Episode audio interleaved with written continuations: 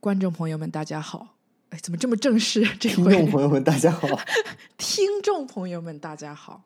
欢迎收听《湾男直女茶话会》第十二期啊！居然实现了第十二期，我感觉现在好多电视剧到了，就是呃，尤其是网飞上的电视剧，十二期应该就是一集了，对，就是一季了，对，就一季。像以前，比如说那种那些公共台的那种喜剧片，像什么《生活大爆炸》，还有《老老友记》这种，它一季都基本上二十二到二十四集。对，但现在自从这个 Netflix 还有 Hulu、HBO 这些比较比较受欢迎之后，呃，现在的这个剧集慢慢的缩减到了一季八到十二集左右，所以我哎，我们不知不觉的也实现了一季的突破呢。一季的突破了呢。对，一季的突破，非常的令人非常的激动。我们刚才还在撸我们的这个数据，因为我发现国内的这个，因为我们的这个节目是在很多平台上同时就是呃投放的。国内我们是在荔枝、喜马拉雅、网易云，还有小宇宙上。然后国外的平台我们是在这个呃苹果 Podcast、谷歌 Podcast、Spotify、Castbox，还有一些乱七八糟的平台都有投放。但是国内的那些平台好像没有办法给你，你能在后台看到这个呃听众的一些就是他的这个画像吗？用户的画像吗？没有详细的数据分析，没有，他的地点还有性别之类的都没有，是吗？没有。我觉得有可能是，嗯，我可以回头再看一下。我不知道是因为我没有找到，还是怎样，还是说他可能得订阅我才能看到。就我不知道他是不是不知道有没有粉丝，就是我们的听众对这个比较熟悉的，因为我看到后台还没有告诉我，就是这些听众的构成。很有意思，因为我们嗯现在很多平台七扯八拉加起来，每一集大概可能也有两百个播放了。对，因为呃，我们平台最多单集播放量的还是荔枝，就是有些集数就接近两百播放，就单单在荔枝上面。但是荔枝的订阅数只有八个，就让我非常百思不得其解，就它的播放数跟订阅数的差别会非常的大。哎，我还有一个问题，就是你发在那个微信公共账号里面的，呃，那个音频是点击就直接能放的，是不是？对，那是在微信上放的那，那他那个我直接传到微信上的，它那什他那个。点击哦，他那个不算，不然我可能只能看会有更多的播放量。应该会有，因为那个算我的微信公众号上的阅读量。但是哦我有的时候会有一个原文链接，我每次练的这个平台都不太一样，有的时候会练荔枝，有时候会练网易云，呃，可能就是国内平台嗯没有办法看到很详细的用户画像吧，但是我这边可以看到，就基本上海外的，呃，或者不是海外，就是使用这个苹果 Podcast 还有 Spotify 的小伙伴们，这边我们有非常国际化的这个听众构成。还有我们听众当中百分之五十九都是男性，百分之二十四嗯是女性，还有百分之十七是 not specify，不知道为什么？你觉得这说明了什么呢？我觉得他们是想跟你约，是有可能是想跟我们约吧？想跟你对，有可能想跟我们约。对啊、这里面肯定有一部分直男。我觉得不太可能，我觉得一个直男应该不太会去看到弯男直女茶话会。我觉得他，我觉得他就算是直男，他他如果已经订阅了我们的节目，就已经是 gay curious 嗯，或者 bi curious。没错，希望这样的直男可以联系到我们。希望可以联系我们。其实，在我们的这个呃，在我们的这个各个平台上留言，我们都是可以看到的。对，如果想 DM 的话，目前 Frank 是单身，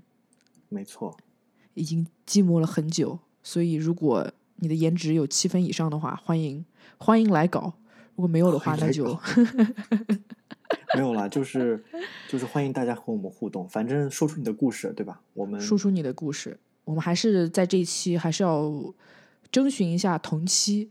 虽然我觉得这个可能性不是特别的大，因为我们的听众群还是不太不是很多，刚刚起步嘛。嗯，但是真的真的，如果在听众朋友们当中有同期的，你讲到同期，我想有同期的，请就是联系我们，联请留言联系我们的节目，我们会我们会跟你联系，然后希望能够采访一下同期的这个感受。对对。你讲到这个，想起来我身边不是我直接认识的人，但我认识的人，他们的朋友当中，我已经听说过有两到三个是结婚结了好多年，就是嗯，男男男生结婚结了好多年，然后老婆出柜了，嗯就什么孩子都有了。有一个最猛的是老婆出柜，啊，老婆就是发现自己是女童，也不知道是发现自自己是女童，还是真正的就拥抱了自己女童的这个身份。吗？这些都是美国的，啊，美就这些都不是华人，对，都是白人。然后有一个结婚了二十年，就孩子都已经上大学了，然后出柜了，离婚，要跟女人在一起。对啊，所以，所以两方面都是有。如果有同夫的话，也可以欢迎欢迎来搞。对，但是我觉得国内可能同期的这个这个可能性会大一些。对，同期的可能性会大一些。然后我说说到我们的这个构成啊，我们大部分是男生，然后我们的年龄构成，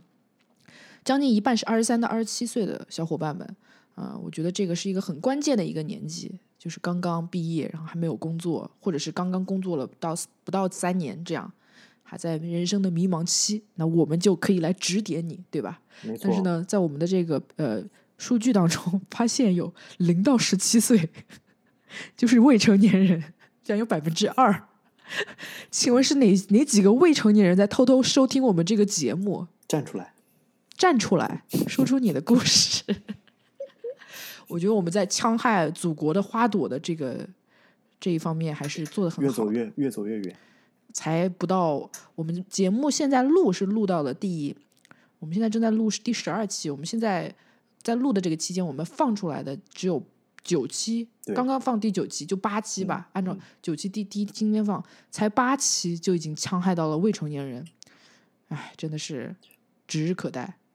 但是回想一下我们的，嗯节以往的节目，我们的尺度把握的还是不错的，总的来说嗯还是不错的。还还可以的，嗯但是呢，接下来尺度会越来越大，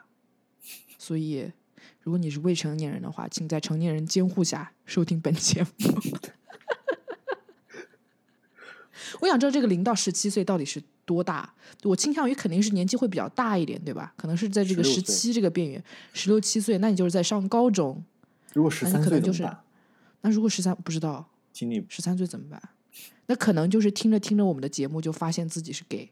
或者发现自己成长了，认识到自发现自己成长了，对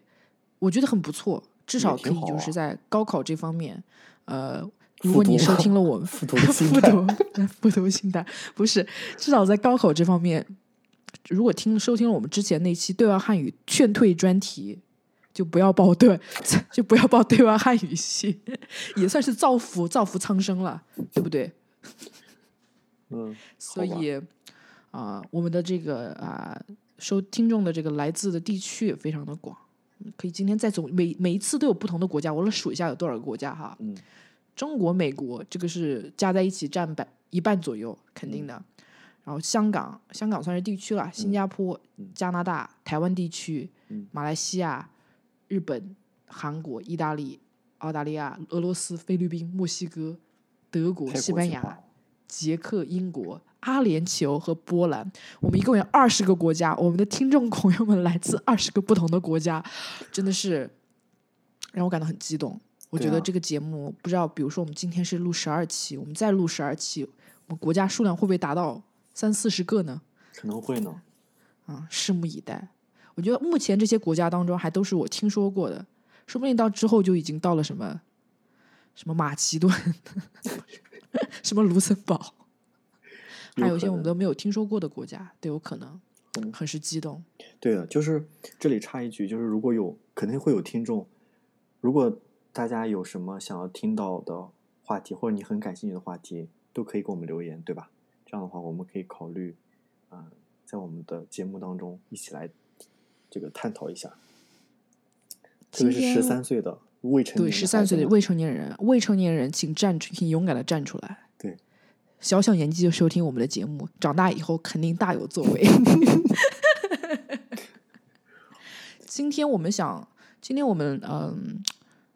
我我我想先扯扯一下闲篇，就是我嗯。最近在看的一个片子，一个一个纪录片，叫做《Love on the Spectrum》，嗯。在 Netflix 上可以看，我不知道加呃 Netflix 加拿大能不能看，在美国是可以。它是一个澳洲的真人秀，可以看是吧？对，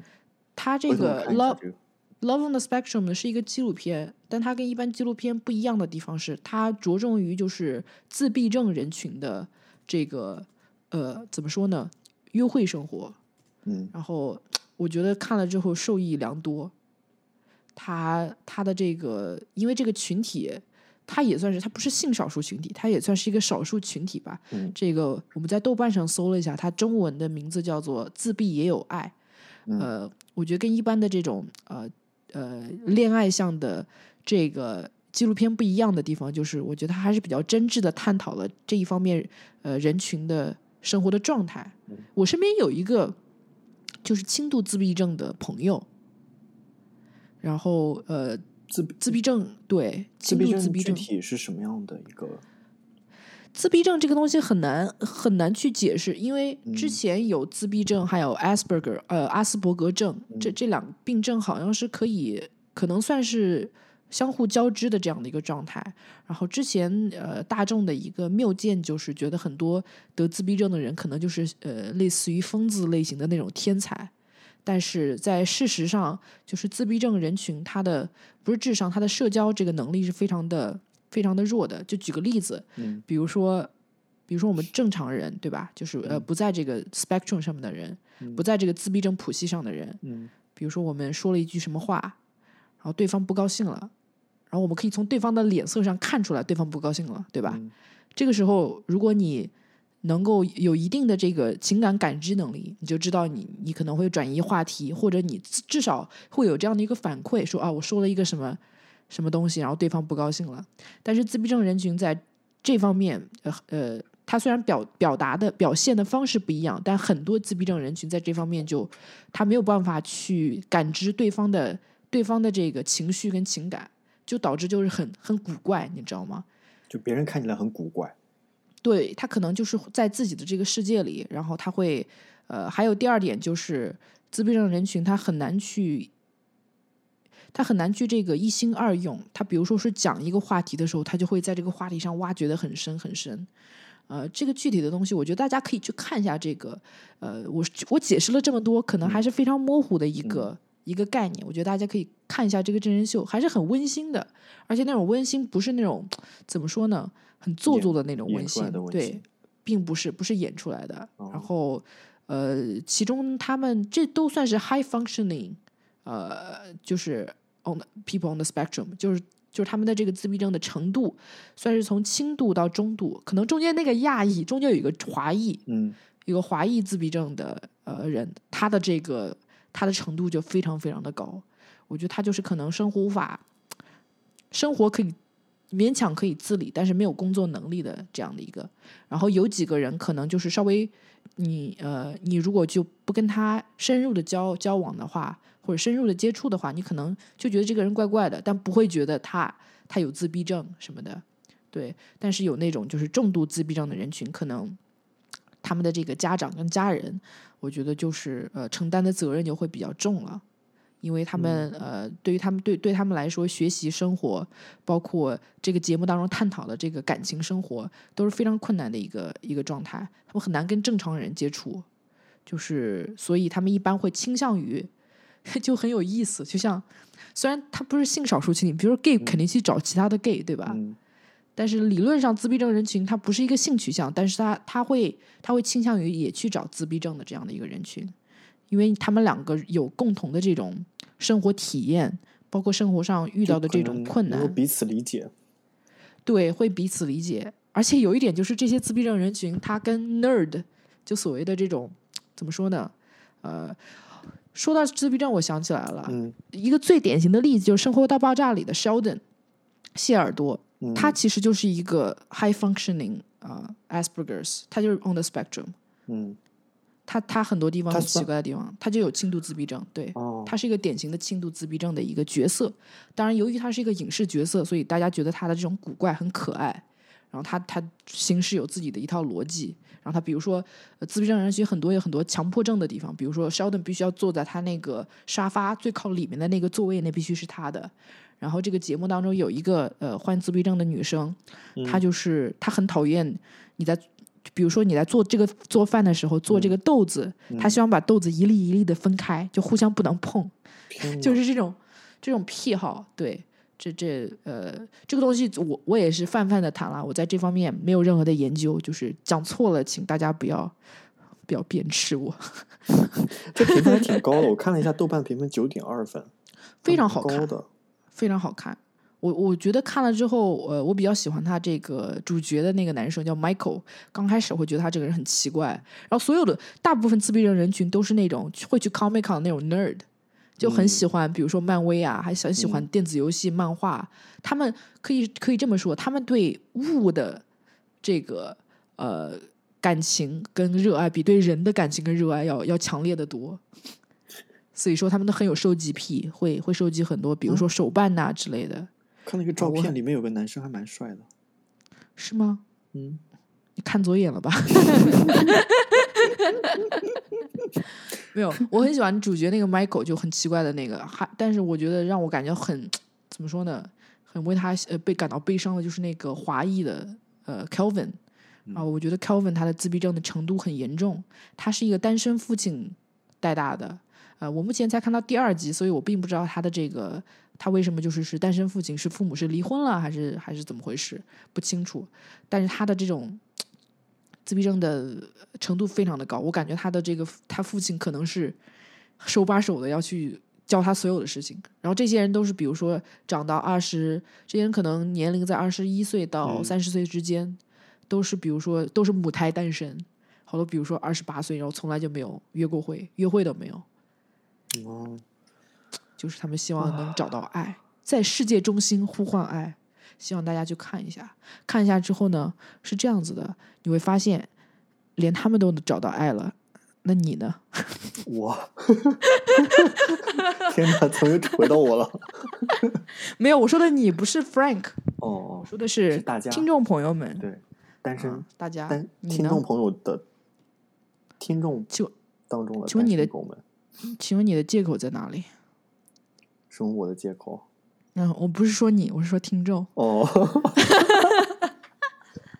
代入感太强 Frank。今天，Frank 今天就是有种备受攻击的感觉。嗯你最近有没有看什么比较觉得还不错的这个片子就？一直在刷《老友记》，就还在刷《老友记因为它有十季嘛，我一集也没看过，就从来没》有啊？你没看过？哈？对，我还真也我也没怎么看过，我看过一两集。对。然后后来就真的早上吃吃饭的时候无聊，然后就它正好一集挺短的嘛，二十分钟，然后就从第一第一季开始刷啊，然后发现哦，原来老友大家喜欢看《老友记》，原来是真的有原因。这几个人在在这个纽约这个大大的城市当中，小小的集小小的一个小集体，一起经历很多事啊，想着也挺挺温馨的。哎，你的这个，我每期录制节目的时候都要问一句，嗯你的这个呃多伦多搬家大计进行到哪个阶段了？正在准备中，正在准备中，但是正在准备中是吗？嗯，对对对。然后，但是现在这个疫情又开始反扑了，然后那是肯定的，进入秋天了吗？是吧？但是这个听说今天这个疫苗好像有又是个副作用，未知数，对，是吧？有副作用，然后又未知数脊。椎神有脊椎神经上的这个损伤。我今天看了是这样子，嗯它是，而且它这个它疫苗所带来的副作用是体现在呃 AstraZeneca，就是呃牛津大学嗯牛津大学研发的这个疫苗，嗯属于三个比较 promising 的疫苗当中其中其中之一。嗯他说他说有这是第二起了，疑似横贯性脊髓炎，我不清楚横贯性脊髓炎是呃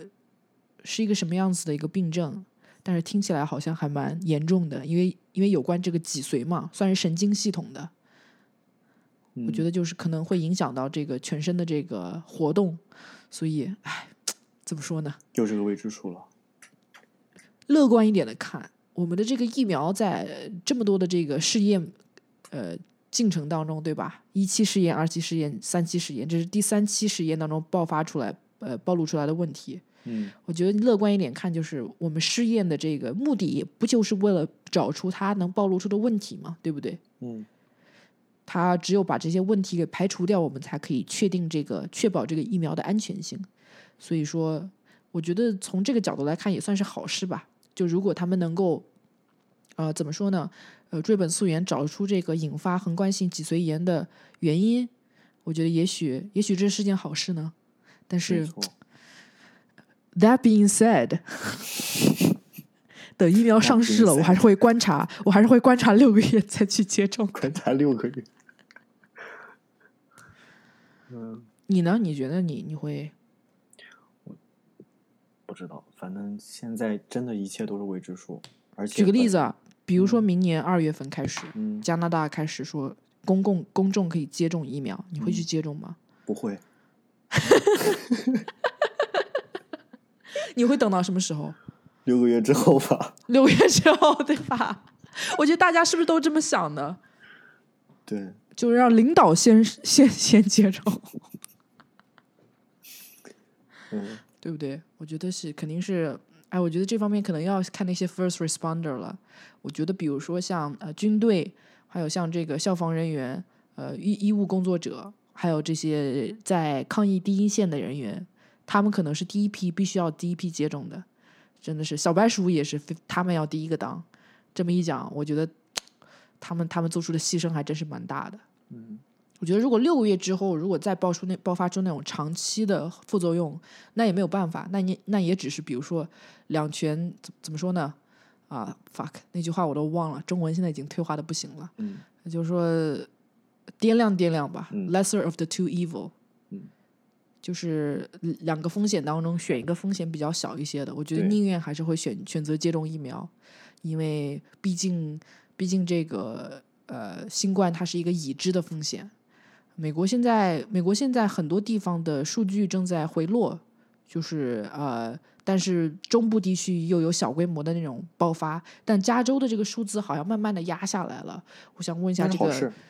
加拿大的这个情况，就是第二波反扑是吗？对，第二波反扑，你像我们这边一个月前就基本上只有大概一天，我们省的话大概可能二十例、三十例，然后后来就反扑到，呃，有一天，呃，七十例，然后就一下子突破单日最高增幅，所以这个让人觉得哎，有点担心，但是跟美国比还好好一点了。但是我看了一下全球的数据，我看了一下全球数据，现在比较严重的是印度。我觉得印度是肯定的。我看一下美国的数据哈，就嗯是今天的数据算是很低。我觉得也许是它一般来讲每个州，呃每每周的它有的时候是有数据汇报不及时的这个状况。嗯我看了一下中之前就是爆发最严重的时候，嗯呃七月二十一号全美，呃，诶，这是 OK，全美的这个数据是一一天就有一万二千多例。然后今天的数据是一千一百一千六百一十六例，就可能嗯就是下降了百分之九十。我觉得还是不错的其实下降哦，这是加州，这是加州，这不是美国，这是加州的。哦，这不是对，这是加州的数据，对，就下降蛮多的，从最高点就是已经下降了百分之九十，现在回落到了大概一千多，呃，但是前一天是四千九，所以现在可能回落到了大概三四千的这个状态吧，也就是回落到了五月份左右左右的状态，就六七月份的那个大高峰。就已经走了。我看了一下，我看一下美国全国的数据是一个什么样的状况。全国数据也在回落，全国的最高点是在大概呃七月七月十七号，全国美国全国一天有七万五千八百二十一例，一千一天呢，然后现在回落到一天有两万两千呃两百九十二例，还是很可怕，但是就是降了大概百分之降了三分之二左右。对，嗯，加拿大是什么样的一个情况呢？加拿大今天的话跟昨天比，哎，感觉还是不错的。嗯，现有确诊只增加了十嗯十六例，十六例是吗？不对不对不对，等一下等一下哦，哦不对，增加了三百四十九例，一天涨所以了三这这这百四十九，总的还总的来说还 OK 吧。所以呃，OK，但是我觉得一天的数据不能体现对对对不，能体现太多的东西，是的，是的，而且真的是哎，美国是，嗯，给大家的帮助是什么？也是发钱，是不是？美国的发钱是怎么发的？美国发钱是这样发的哈，嗯它有好几个。第一个是一千二百美金的这个叫做 st- stimulus check，嗯，就这个东西呢是只要你是在美国，不仅仅是美国公民，嗯只要你在美国有任何身身份，嗯呃，包括你是绿卡，然后包括可能你是学生，就 F one 签证嗯，这种也可以领。都可以拿到，都可以拿到。但是有一个条件，就是你的年收入要低于七万五千美金。等你的年收入高于七万五千美金的时候，你每高大概一千美金，它的这个呃，它的这个一千二百美金当中就会呃就会酌酌量递减，递减到大概九万九千美金左右的时候，就你基本上这个钱就一分钱都拿不到了。我当时算了一下，就嗯这个钱我是拿不到的，因为它是按照前一年的这个收入来算的。暴露了你的收入还是非常高的。但是这是我前一年的收入，我今年的收入也受到了疫情的影响，没有那么高了。对，还是很高。所以这是这是第一点，第一项。嗯第二项就是失业保险，嗯我这个是我觉得我今我今年这个呃，我是这个便宜是一点都没有占到，嗯因为我的这个也算是好事吧，因为我没失业嘛。因为我的这个公司，我是我是开了一个翻译公司，嗯然后我的翻译公司算是远程作业，嗯所以就本来就是在家作业，然后我的各个的这个小伙伴们也都是在全世界各地有一个网线就能、就能运转。嗯虽然说我的生意受到了一定的影响，但是没有受到呃特别严重的影响，所以我没有失业。但如果你失业了的话，你是按照呃你的这个。以前的这个呃缴税的额度可以拿到一定的失业保险，嗯然后失业保险我忘了到底是呃一个星期多少钱，但是在那个基础上每个星期再加六百美金。就比如说，如果你每个星期本来能拿两百美金的话，两百加六百就是八百。我觉得可能一个呃八百就是一个一个月大概四八三就是两三千嘛，一般可以一个月能拿到拿到两千三千美金的这个失业保险。然后这是失业保险，但失业但是这个失业保险呢，呃，你要去申请，然后申请它处理的这个时间会比较长，有的时候可能要等四到六个星期。这是第二项。第。三项是主要针对于呃小 small business，就是企业的这个援助，嗯，有两项。第一项呢，就是呃，它叫 PP，呃，它叫诶是叫 PPA loan 还是 PP PPP PPP loan。PPP loan 的这个原称叫 Paycheck Production Program，什么意思呢？就是说国家就是国家政府会给企业相应的这个呃资金补助，然后好让企业能把自己的员工给保住。然后这个 Pay Paycheck Protection Program 的意思就是你的这个呃，你就等于说政府给你一笔这个贷款，然后这个贷款当中，其中至少有百分之呃，可能是百分之五十还是百分之几十，必须要用于员工这个工资的发放，就不是说你一个企业呃，如果你没有说员员工工资的话，你不是说就拿这个钱就就拿跑了，嗯所以说这个钱可能就这个钱的额度就根据你的这个每年交税的额度，还有你去年的这个营业额来算，它就大小不一了。有的比如说那种大企业可以领到几百万美金，小的企业领领到几千，然后各种各样都是有的。然后呃，这个我也没有，因为我的员工都是在全世界各地嘛，嗯呃，不属于美国境内的员工，所以我的这个我没有。我没有，我基本上没有什么 payroll，、嗯然后 payroll 我也是今年才开始有的，所以这个我一分钱都拿不到。还有一个叫做 ED，呃，还有一个叫做呃 Economic Disaster 呃 Financial Fund，EDL，呃 EDLP loan，对，它是它是这个 loan 的是来自于 SBA，就是 Small Business 呃 Administration，就是小额呃就这个主要是给小额企业的，呃，它是一个经济援助，它首先可以呃根据你。每年的营业额借你一笔钱，然后这笔钱的这个利率很低，大概是百分之三点几。然后这笔钱当中，其中一千美金你是不用还的，就等于说有又有一千美金的援助。所以美国的援助大概就是这样的。加拿大是一个什么样的状况呢？加拿大的话，我就我就从我的角度来看，因为它的这个福利整个系统也是比较全的，它有针对呃企业的，就像你说的，政府给一笔钱，然后政然后企业发给员工，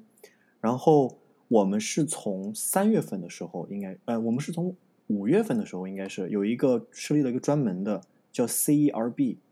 呃，应该叫 Canada 呃 Emergency Response Benefit，就是类似于那种什么，就是那种紧急的应对的那种福利。然后它是这样的，嗯，如果你你的老板把你开了，你不能把自己开了，你不能主动辞职。只要是老板因为疫情的影响把你给开了，你就可以呃每个月拿到两千块钱的救助金，两千加币的救助金。啊，但是这两千加币呢保险但是这两千呢，就相当于你的收入，你来年是要交税的，是这样子的，是吧？对，然后后来呢，哦然后当时我一看，哎，这个哎两千块钱吧，说哎就卡在那中间，你知道吧？然后过了应该会应该有不少人可能去反映了，就说如果我只拿了，就说可能我这个我觉得两千块钱根本就不够，或者怎么样怎么样，或者是不公平。比如说你看，比如说有我有一个人，我在我原来在汉堡店打兼职，对不对？我可嗯能我一个月就拿八百多，或者是七百多，然后结果跨这个疫情来了，然后老板把我开了，哎，我这样来搜搜索了，我这样子就是直接拿到两千加币，那我太爽了，对不对？所以很多人反映这样不公平。然后后来政府呢怎么办呢？政府就说，只要你每个月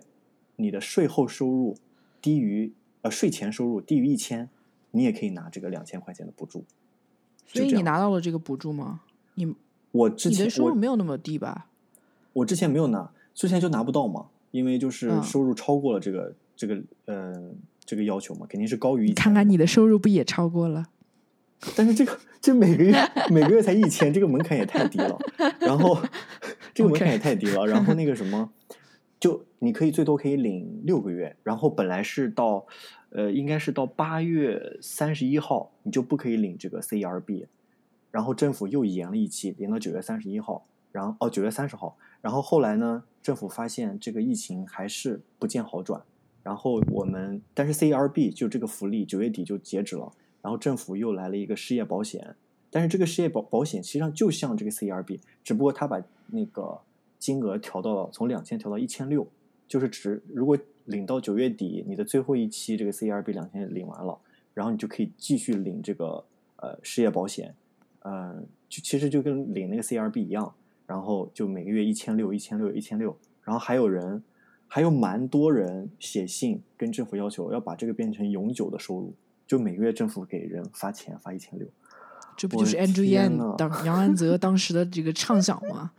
叫做呃叫做这个呃怎么说呃 Universal Basic Income，就是政府每个月给给公民呃一千美金，thousand dollars a month，然后而且 for for life，对，而且最搞笑的是什么呢？嗯，申申请这个呃福利啊，申请这个紧急救助特别简单，就是你打个电话，然后他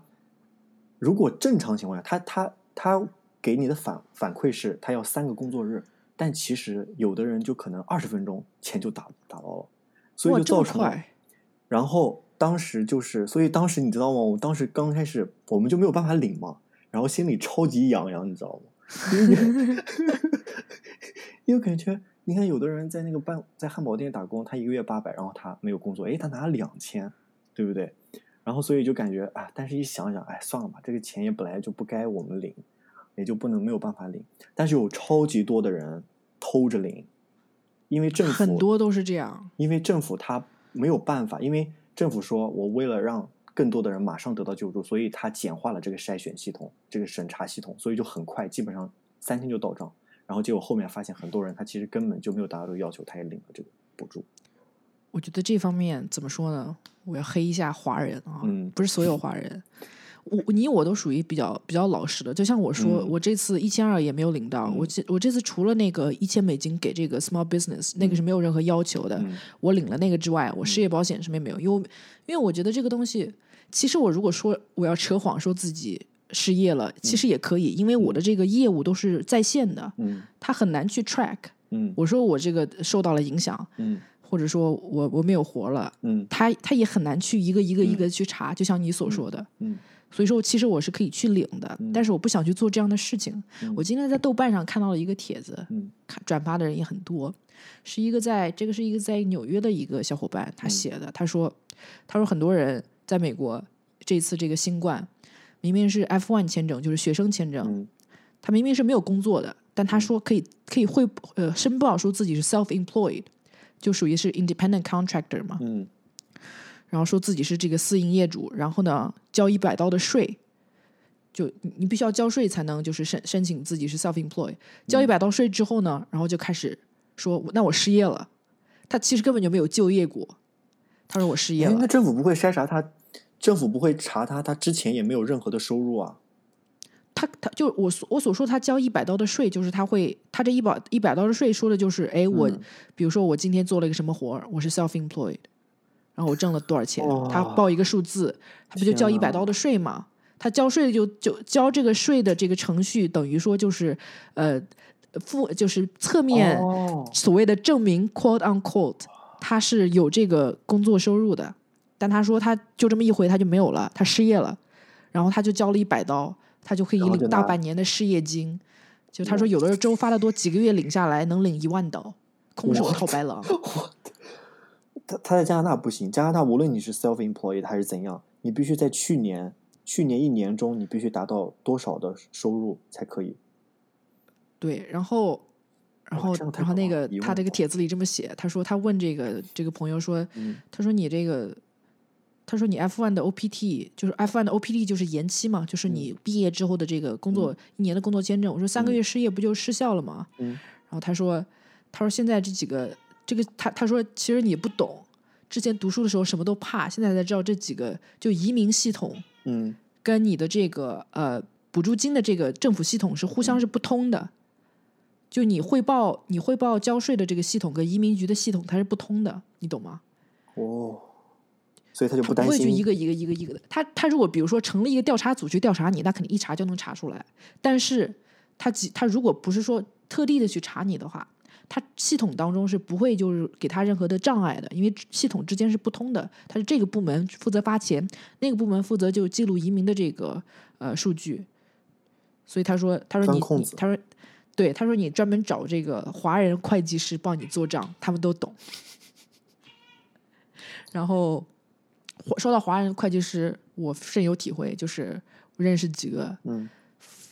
就是他他们就有办法能把你的税税做到越越低越好。尤其好多华人，他不是在这边开什么？我说的这都是老一代华人哈，嗯我说的不是这种新一代，比如说在这个。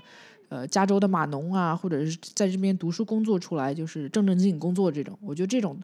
大老还是老实人居多，这些都是一些小、呃小老一代华民居多，嗯华人华人的这个居多。他、他很多人，比如说开中餐馆呐、开洗衣房啊，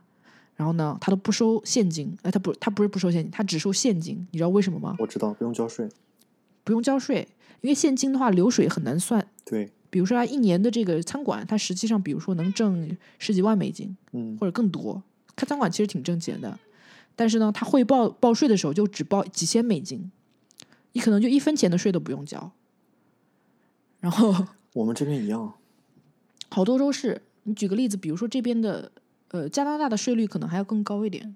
这边比如说十万刀的这个税率的税率，比如说你去公司上班，你一年挣十万，对吧？或者像我这样，我是按我是汇报我我我挣十，我是那种傻乎乎的自己挣十万就汇报十万的那种，嗯。我可能交完税了，呃，你拿到手了可能也就七万嗯。啊，看到你怎么看你怎么算了，就是算法不一样，可能更少，嗯。不会比七万要多，嗯但这些人呢，他就只报几千，他到手他挣十万，到手十万，他一年就比你多那么多钱，不缴税。唉所以说，所以说这边为什么就是华人容易被抢的另外一个原因就是，第一，他们手上现金很多，就他们都收现金，不像其他的这个，比如说你去抢一个饭店或者是呃收银的地方，他大多数都是大家都是刷卡，你你抢什么呢？对吧？你能把他的这个刷卡机给抢了吧？抢不到。但华人这边就收收现金的很多。第二个就是他的这个偷税漏税的多，这个已经是公开的秘密。所以，比如说你抢了他，他跑去汇报，我我我我这么多钱，他可能害怕，就说，比如说我去年假装我报税，我我我我我作假，我说我如果我今年只挣了八千美金，我结果我被抢了，被抢了两万，对吧？我一个月流水有两万，这个就对不上嘛。所以有的人可能被抢了也不去报警，就是就是吃了这样的一个哑巴亏。但我觉得这个怎么说呢？被抢不是一件好事，但是我觉得也是，我觉得这种钻空子的人，可能对这给这个华人整个一个群体，我觉得真的是抹黑。到哪都是这种，怎么说呢？哎，个个个人有个人活路吧，我我也不能去做这种道德上的评判。嗯啊、但是有些我看到底下有评论的说，底下有评论，这条评论我觉得就可以无缝对接我们今天要聊的这个话题。嗯，说他说，他有个人说，他说他加入了一个呃旧金山的华人团购微信群，嗯然后群里人一边讨论怎么领更多的救济金的小窍门，一边讨论 LV 新款买哪一个，目瞪口呆。真的还有还有人说，还有人说回复说这种人多的是。之前还有一个很很火的美国美妆博主，一边买买那种很贵的面霜，这种 Mac 这种，嗯一边拿着那种就是救济卡，就里面有食品券呐、就可以去超市买东西的那种，很多。唉想问一下加拿大是什么样的一个情况？也也差不多吗？加拿大的这个情况就是政府发现有好多的漏洞，就是很多人冒领、谎谎报自己的财政状况，然后去领这个 CRB，然后每个月什么都不干，两千刀到手，对吧？然后政府呢就没有办法，政府就呃告诉就是呃发文说，如果你冒领的话，或者是骗这个 CRB 这个这个补助的话，就会可能不仅要付罚金，还要坐牢。然后有一大批人全部退回去了。我的这个嗯看法也是这样，我就是那种，我就是那种小心驶得万年船的人，就是嗯你其实这样去做，可能很多人他比如说这样做了十几年、几十年，嗯他也不会被抓到。嗯，我觉得大多数人都是不会被都不会被抓到的，所以才去钻这个空子。他也嗯他也不会去抓你这种小虾米，你懂吗？比如说你偷税漏税，那种好多大企业都去偷税漏税。比如说你一个你一个小餐馆，他可能也管不过来，睁一只眼闭一只眼。但是我觉得这个东西就是，尤其是属于我们这种像我还不是公民嘛，这种身份还没有落实的，你再有这样的一个记录，我觉得对你以后也不好。我是这么想的，而且而且晚上睡不着觉，关键。对啊，而且主要是什么呢？你像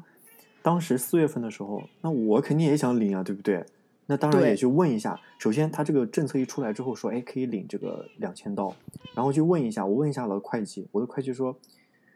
原则上呢你是不能领的。那既然讲这个话，那我就不要领了，是什么意思而且我自己也、嗯也看了，我自己也看了那个网那个政府的官网，他的要求我也不符合，因为我超过他这个界限了。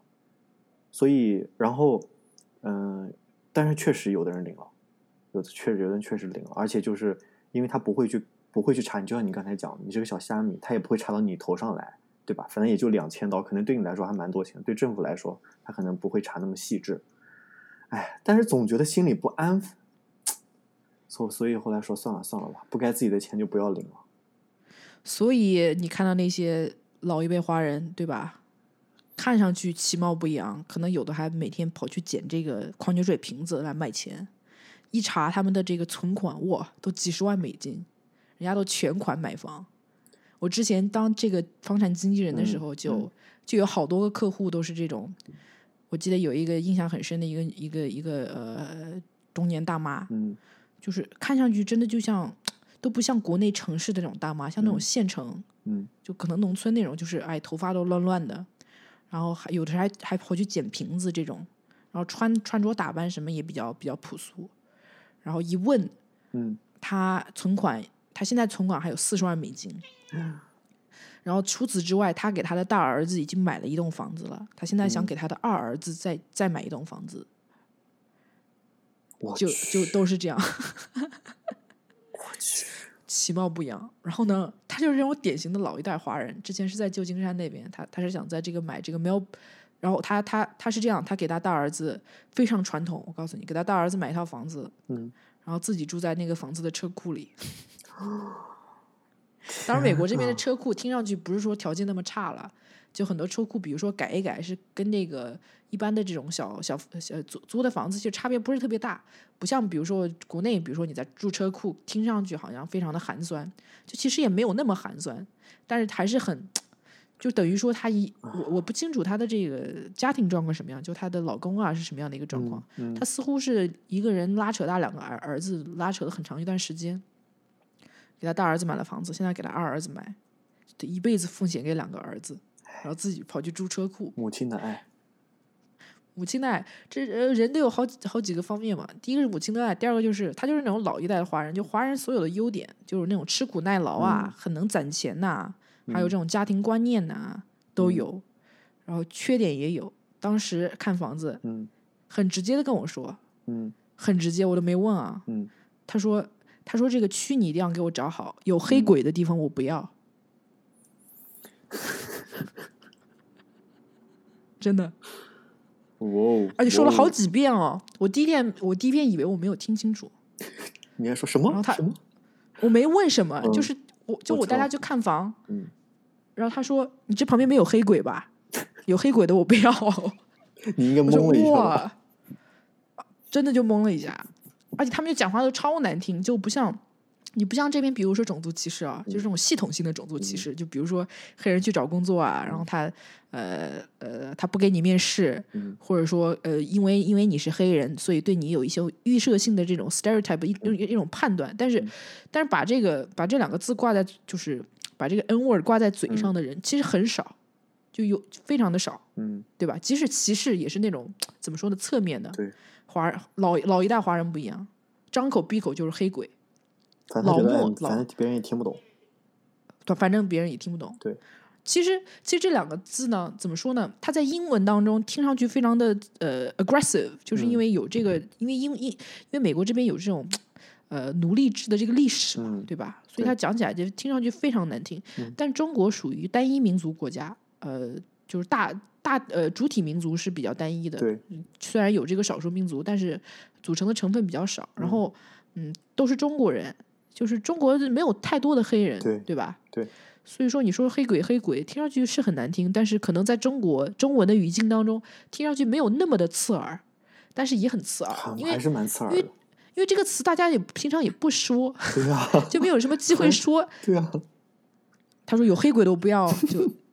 天呐，真的就就让人啊，天呐，天呐，说到这个词，我想起来了，呃，我不能透露我的这个客户的名字，嗯因为我签了这个保密协议。嗯但是我可以说，呃，我的客户是呃全球全球这个最大的在线视频平台之一，这大家应该知道了吧？啊，应该是最大的，就大家都知道的剧都是这个平台播放的。Anyways，、我不是我我不是给这个客户就是做翻译嘛，嗯然后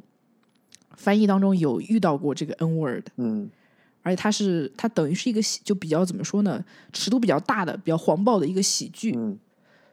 所以，所以你如果你把这个他之前的这个 style guide 里的讲是这么讲的，他说他说你遇到这个词，你一定不能就是把它这个比较 offensive 的意思翻出来，嗯就你要绕绕过去。但是、但是那句话，如果你绕过去了，那句话就翻不出来，嗯因为那句话你必须要把这个它的这个冒犯性的意思给翻出来。嗯然后我就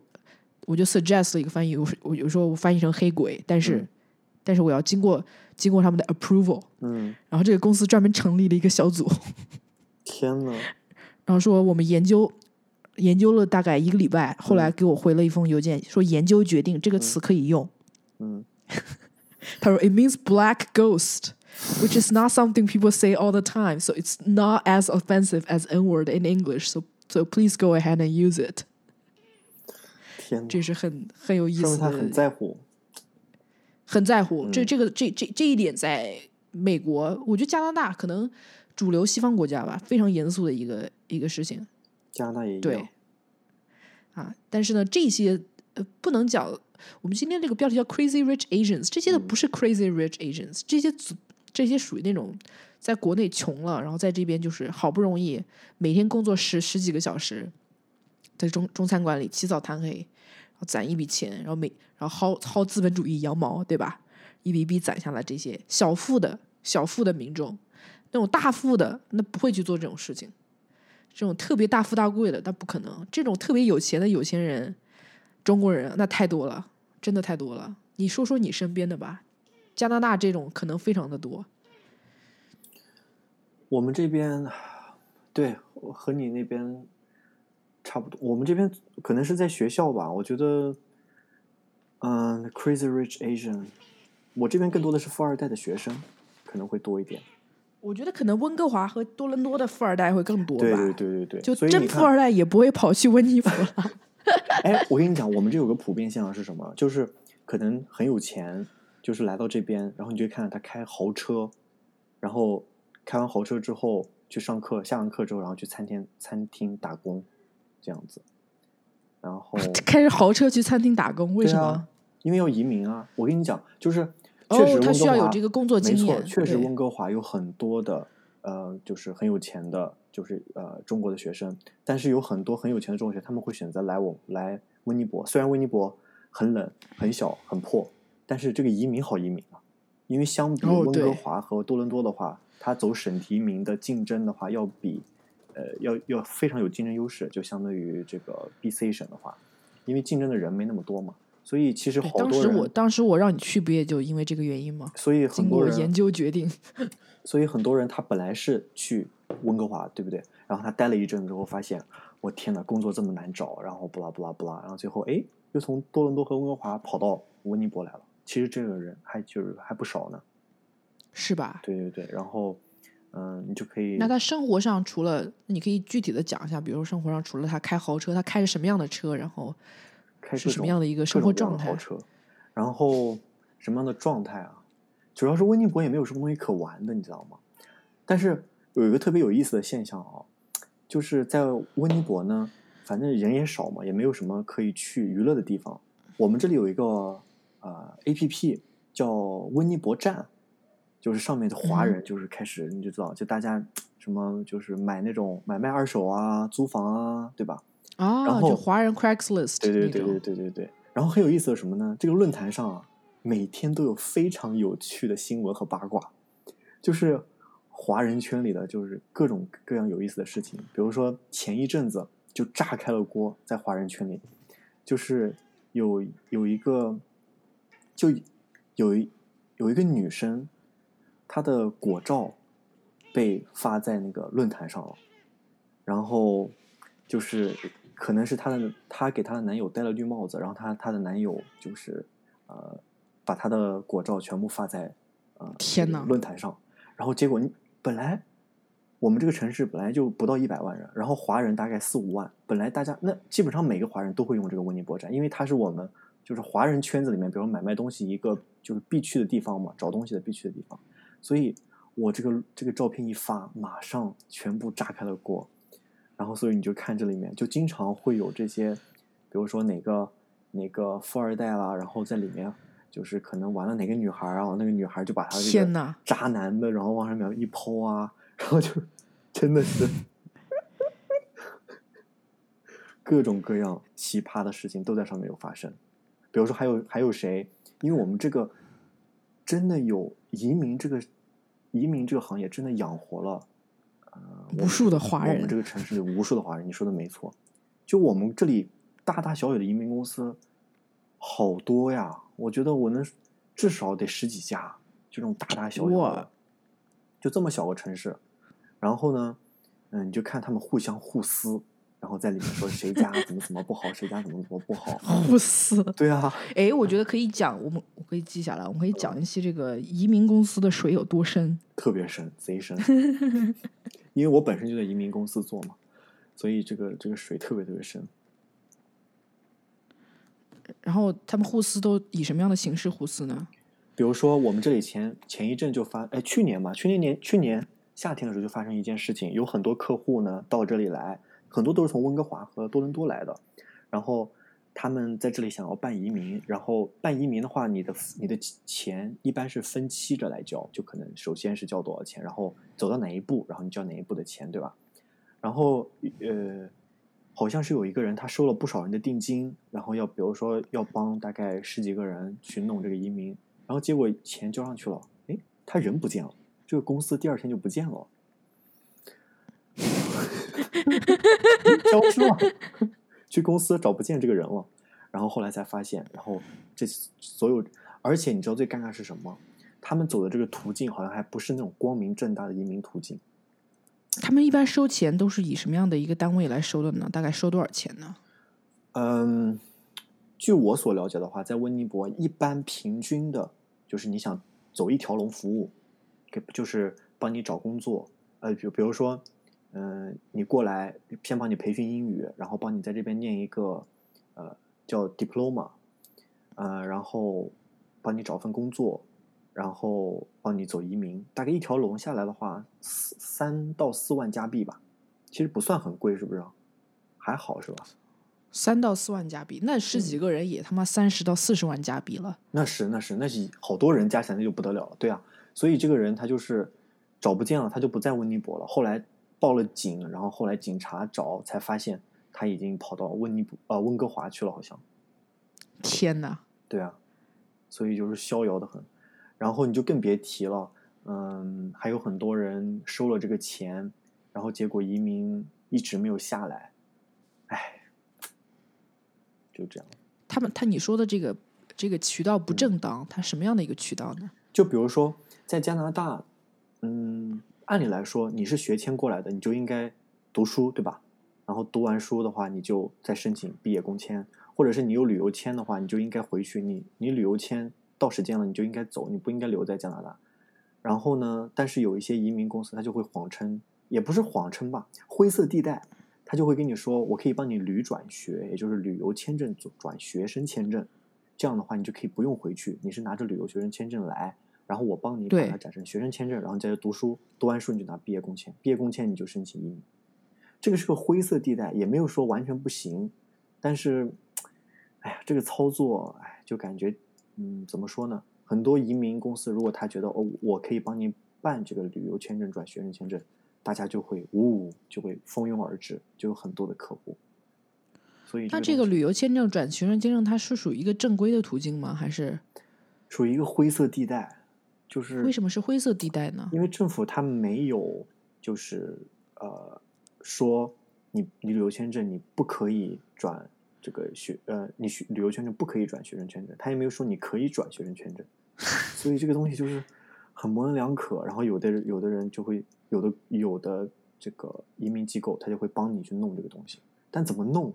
我就不知道了，反正里面的水就比较深了。唉，这个就是华人的智慧了。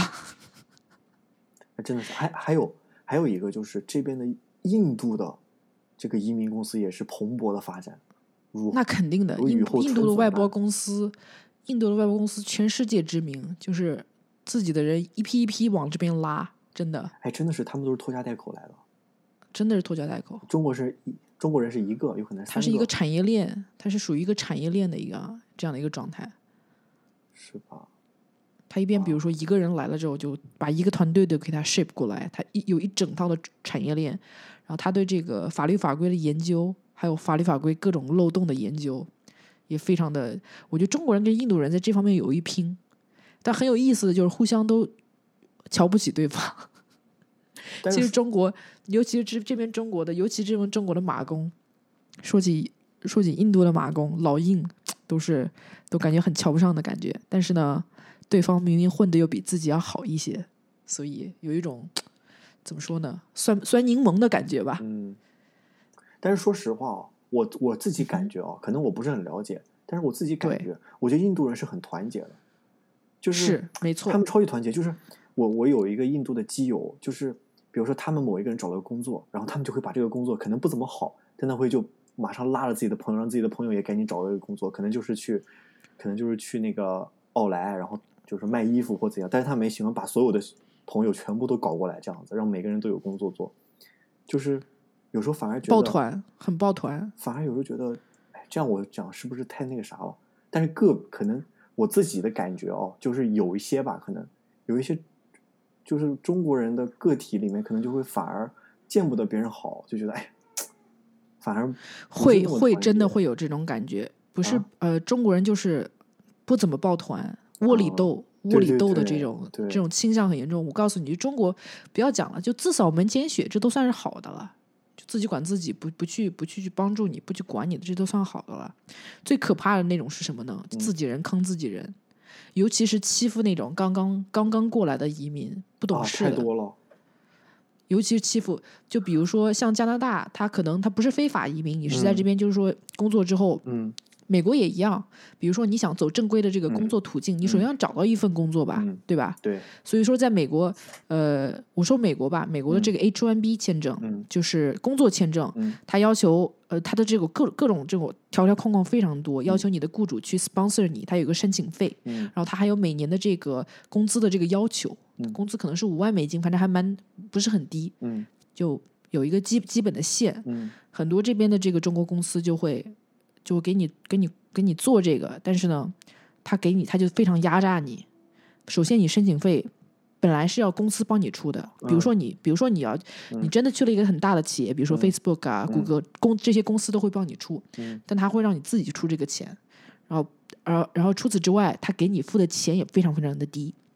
远远达不到他这个要求的线，所以他说什么呢？他表面上就会给你做这样的一个账，说你一年的工资是六万还是怎么回事？嗯。然后你在背地里再把钱再给他，啊，我们这里太多了，我们特别多这种。多了，就是这种还算稍微好一点的，嗯对吧？就是还算是正规公公司，他就也也就是说刮你几个钱而已。嗯最最那种最可恨的是那种偷渡过来的人，偷渡过来的人他没有办法，他只能去打黑工，嗯。对吧？他就去那种华人餐馆里面打工，真的是被压榨的非常，每每天工作十二个小时，然后然后发的钱很少，你还没办法去，你怎么办呢？你还没办法去举报他，因为你自己本身身份是黑着的嘛，对方有手上有你的把柄嘛，所以很多人就是自己坑自己人，坑过了之后熬出头了，然后再去坑下一波人。啊，我们这有很多这边也是，加拿大也是这样子吗？嗯，我们这边主要是，其实我刚来的时候挺挺担心自己的，就是因为我我一七年来的时候，身边有一些朋友，他们为了走这个移民，他们在嗯，在国内其实都是过着呃养尊处优的日子，小日子，对吧？然后在这边呢，都是在饭店里打工，然后呃当服务员，就是老板各种压榨，然后有有时候一天要一周要工作，嗯四五十多个小时，然后而且非常非常辛苦。我身边之前就有一个基友是这样子，他说他为了拿到这个移民没有办法，然后老板还故意讹他，比如说嗯不给他工资到位啊。然后你刚才说这个现象，那就更多了，比如说。他为了凑这个时数，因为这边要求的话，你是工作要满多久嘛？比如说一你这个一周你必须要有三十个小时才能算全职，那么，那么老板就可能就是跟他说，你要办移民的话，OK，我不收你额外的费用，但是呢，你自己给你自己发工资，你还要给我干活，这样子，对啊，然后呃，你要免费劳动力就是，对啊，你要不干那就不干了，对不对？然后所以那那还是有你不干有人很多人说抢着干，对，很多人你对啊，你不干还有别人抢着干，所以啊，我那个基友真的是，幸好他后来就是痛苦了一一一段时间，然后后来拿到移民了，他就赶紧跑了。所以这个东西就是啊，这个现象也非常多的。然后，嗯，还有什么呢？嗯，主要就是啊，怎么说，华人的公司吧，哎呀，也不是黑自己黑自己华人公司，就华人公司感觉事比较多。事比较多是什么意思真是不？黑不吹，就是那种，我感觉可能国外的公司就是没有那么多乱七八糟的东西，就是你该做的你就做，发工资就给你发，对我们按流嗯程办事儿，对吧？对，然后华人公司就是你有好处，在华人公司你有好处，就是可能大家就是比较通融，有些事情会比较通融，哎，能过得过且过这样子。然后有时候就造成，比如说你加班，你你我还好了，就是就我们有的同事就是，那你没办法，老板随叫随到，周六周天随叫随到，所以这个东西就是，哎，嗯但不跟国内差不多吗？国内不九九六吗？对啊，你到这边来继续九九六呗。对啊，所以这个东西就是，嗯，还有你刚才讲的那个问题，有时候真是自己人坑自己人，哎呀，真自己人坑自己人，我这我话说的很难听，再放在这里，但是很真实。并不是所有华人都会坑华，大部分啊，不是，所有群体都让，大部分肯肯定是肯定是好的。对对，但是我觉得，尤其是如果你是一个新移民或者是新的留学生，怎么样？提防着老一代华人，并不是说他们都是坏人，但是我只能这么说，血淋淋的例子告诉我们，被他们坑的这个可能性要大很多。就像我做翻译的一大原则就是，国内的公司，除非是我朋友介绍的，或者我朋友自己开的，就我非常有朋友做保的，我其他一律一律不会接，因为之前有合作过几个大大小小的公司，有国营的，有大的，有小的，都是拖欠公司、拖欠工资，然后呃本来讲好的价格，然后到了到到你开始要翻译了，然后给你给你再压价，一压就压一半，这种说话不算数，对，说话不算数，这种印度公司这种也也是这样，就可能比如说呃来自这个非发达国家地区的，他可能生存也不不易吧，他就给你搞这种小花招，所以我就立了一条规律，就是我不会跟。这个我在呃之后有一期我嗯专门讲到，就是嗯自己怎么去做这个翻译赚钱的这嗯方面，我也我也会详细讲到。如果嗯你有这个条件，千万不要跟这个国内的国内的公司能不能能不打交道就不打交道。我说真的，大公司除外啊，就是那种大公司除外，或者你知根知底的除除外啊。我也跟我就是朋友推荐的合作过，就那个基本上没有什么太大的问题，大家都大家都说话办事都很靠谱，但不靠谱的真的太多了，嗯，所以就是小心一点。对啊，而且你刚才讲什么国营的这种啊，就是你一定要小心。而且怎么说呢？我感觉就是，呃，如果你如果是新刚过来的同学，呃，如果你找工作的话，除非你是觉得这个华人企业你很了解，或者你确定你有人在这里面，你有朋友在这里面工作，告诉你，哎，其实挺不错的，或怎样怎样，你自己了解。对，不然，其实我觉得，嗯，有时候反而觉得国外公司它可能没有，嗯它可能没有你想的，就可能你什么都得按规章制度来。但其实这也是个好事，你你就规规矩矩办事呗，对吧？我觉得这也不是什么坏事。国外公司的一大特点不是每个公司都是这样，但大部分嗯公司一大特点就是你生活跟工作分得很开。然后呢，加班的话一般都是有加班费，尤其是那种就公司越好，它这个章程遵循的也就也就越紧密。对啊，他比如说你工作，对，你说，比如说你下班六点下班，六点下班你你六点下班之后收到一封邮件，你不去回都是很正常的，大家也就是就是默认了，你第二天上班了再来回邮件，工作是工作，生活是生活，工资说好多少就是多少，对，给你多少福利，four one k 还是医保，还有这些说交就交，不交就不交，这些东西都非常的非常的明确，而且国外的这些公司呢，呃，你可以提前去 Glassdoor 上面去查他的这个 review，都是之前的员工跟现在的员工匿名给他做的这个评论，就像 Yelp 一样，就像大众点评一样，嗯这个公司好还是不好，它的优缺点一目了然。华人公司的话，这种这方面的数据就很少。就像 Frank 讲的，除非你真的有朋友自己在那做过，然后告诉你，哎，他们很靠谱，这个你可以信。就像我的原则一样，就是我跟国内的公司工合作，就是做任何翻译，除非是我朋友做保，朋友做保的，就是呃，我百分之百都都没问题，就没有任何熟人做保的这种，我基本上就是我等于等于说，呃，怎么说呢？吃了几次亏之后，就知道不会再去抱有任何幻想了。对，我觉得这一期我们对这一期到时候确实你要分享一下这些经验，因为我就光我看到的这些，呃，有的小伙伴他们在那个翻译群里面，然后就有人会说自己就什么经常会被骗啦，然后以嗯为自己可以翻译完了，然后其实好多人是骗示意稿，他让你把这个东西给示意一下，但其实他他给发了好几个人，然后每个人都示对意完一段，他就 不对他可能拆他拆成十份，然后然后给他给就然后收回来之后，然后他就是一一就是整个的一个稿，而而且给你而且是这样子的，就是不管是翻译公司还是直接的客户，给你的价格越低的水就越深，嗯反而是给价给的越高的，他拖欠的几率就越少。真的，因为给价给的很低的这种，他可能不在乎质量。你想一下，一份稿件拆成十份，它的这个 terminology 还有很多的这个词汇，嗯它的用语前后都是不一致的，嗯等于说它对质量的要求就不是很高。嗯像这种公司，这种各种小花招就会就使的比较多。嗯但那种呃按规章流程来办事的，他给你给价比较高的，他对质量要求也会比较高。嗯但相应的来讲，他说一说一就是一，说二就是二，说好多少钱就是多少钱，不会给你有任何的拖欠。对呀、是啊，没错。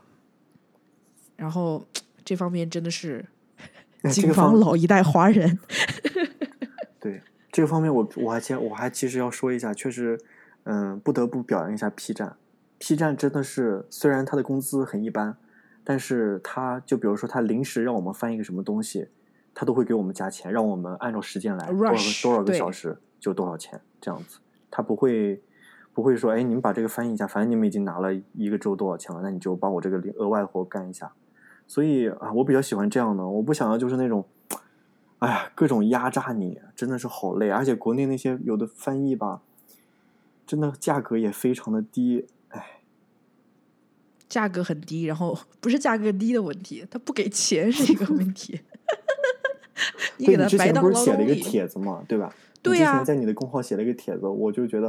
哇，我点名，我指名道姓再说一遍，我写的那个帖子针对的就是国内的看电影杂志，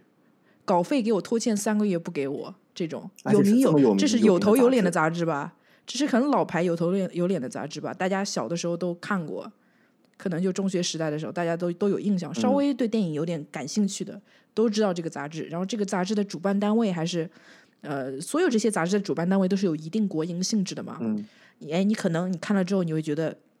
哎，这应该没问题的吧？嗯，对啊还，是这样，就是这样子的，就是坑你没商量，而且而且就是欠了钱还像大爷一样，给你给你把话说的非常的难听，就恶心你知道吗？到最后都不是那一点点钱的问题了，最后到最后就是很恶心人的问题。让人心情也很糟糕。还有一点就是在这这类客户上面都是打一枪就跑的。你想一想，他既然做事是这样的一个作风，他有没有人会跟他长期合作？你不会被长虐待之后，你还跟他长期合作吧？对不对？所以这种公司他他会不断的换人，换这种供应商，就是因为没有人能跟他长期的做下去。那么也就是说，他长期的活儿也不会很也不会很有长期的活。像我有两到三个客户，嗯我已经跟他们合作了两年左右了。两年左右当中，可能呃有的有的客户每天都有活，有的每个星期都有活，有的至少一个月都有都有活，都是很长期的这种合作，大家彼此都很熟悉。嗯，这种就是就是这样子的。比较友好嗯的一个信任的关系。对，还有一点就是，这不仅是翻译方面的问题了，翻译这个我在翻译专题上我具体的讲。好，还有一点就是，你一定要提升自己的这个能力跟定价。不管你是去公司做事，还是你当一个自由职业者，你如果定价过低，你你你的想法可能是这样，比如说大家都是竞价嘛，可能呃可能别人会选价低的，不一定。不一定。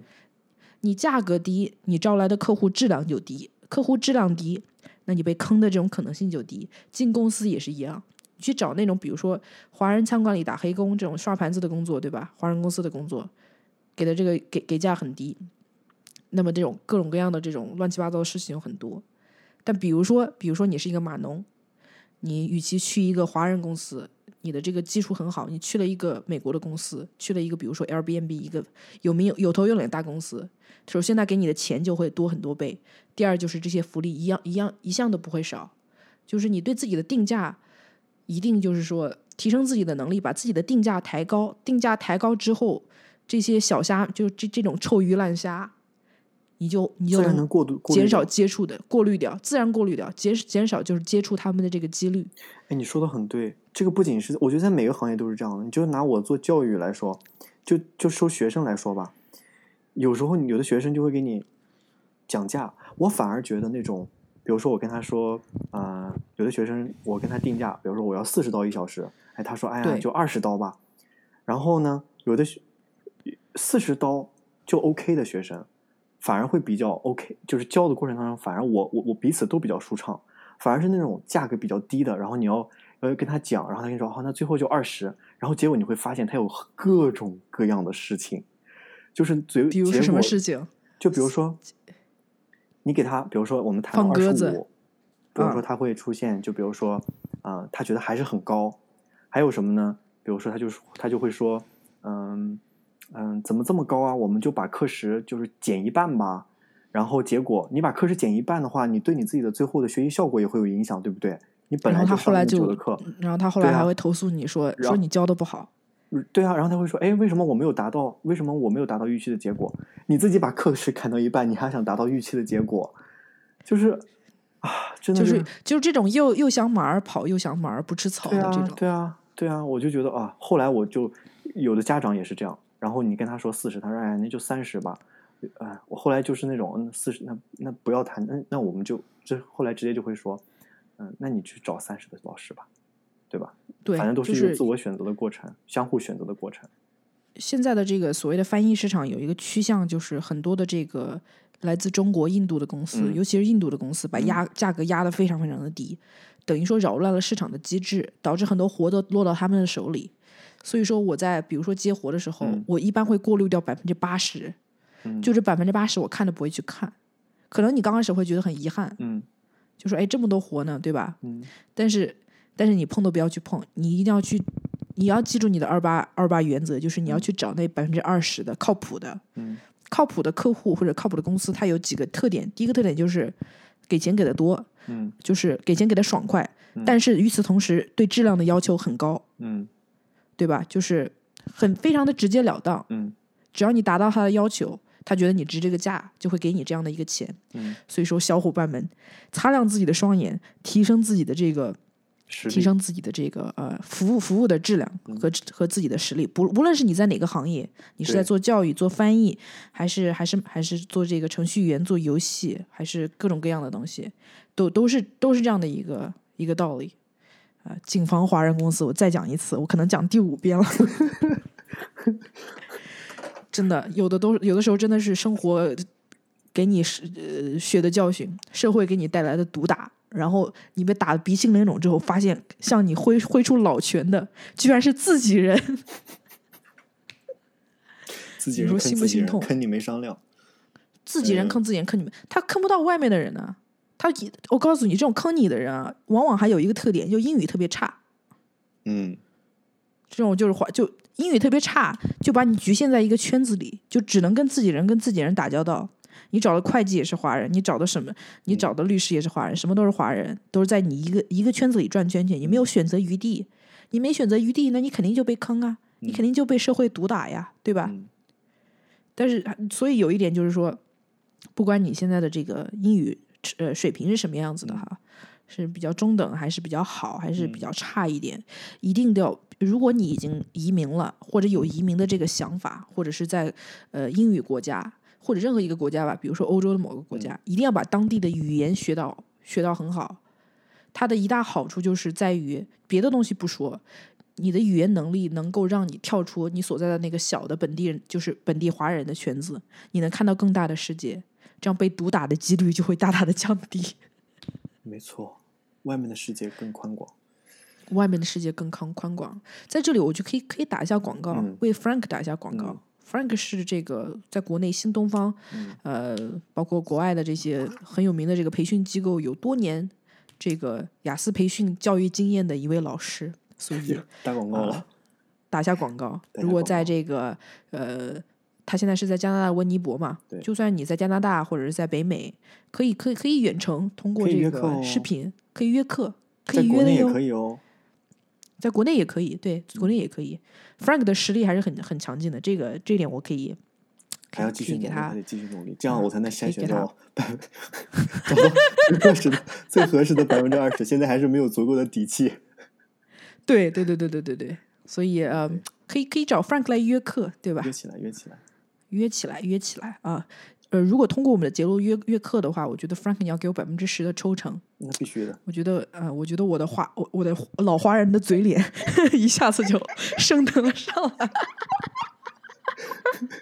这个哎，呀，这在你这个这个正常，打广告嘛，当然自然的。嗯打广告，嗯行，我们这期也讲了很多了，而且不觉得已经讲了级正能量。嗯，我觉得这期还蛮负能量的。觉得，我觉得都是黑我们自己。我们讲的是实话，我们真的讲的是实话，真的是不黑不吹，真的没有不黑不吹，给你掏心窝子讲这个话，不是说我们黑自己人，我觉得或者说把国外描述怎么怎么好。对，我觉得这一对期其实是给那些准备出国的小伙伴一个非常好的预防针，就是预防针，对大家出来外面的世界很美好，外面的世界也很凶险。对啊对啊，因为你是也也不是说外国人就也不是说外国的企业都是一都是好的，对吧？你就是你自己也得去去去斟酌然后自己去了解。嗯但是就像你刚才说的嗯我觉得提升自己的实力的同时擦亮眼睛是最重要的就我们今天讲的这个重点。对不要被毒打对。不要被毒打好这期的这期的节目到此为止大家再一次记住不要被毒打 不要 不要接受社会没必要的毒打对。好的本期节目到此为止下期再见拜。拜。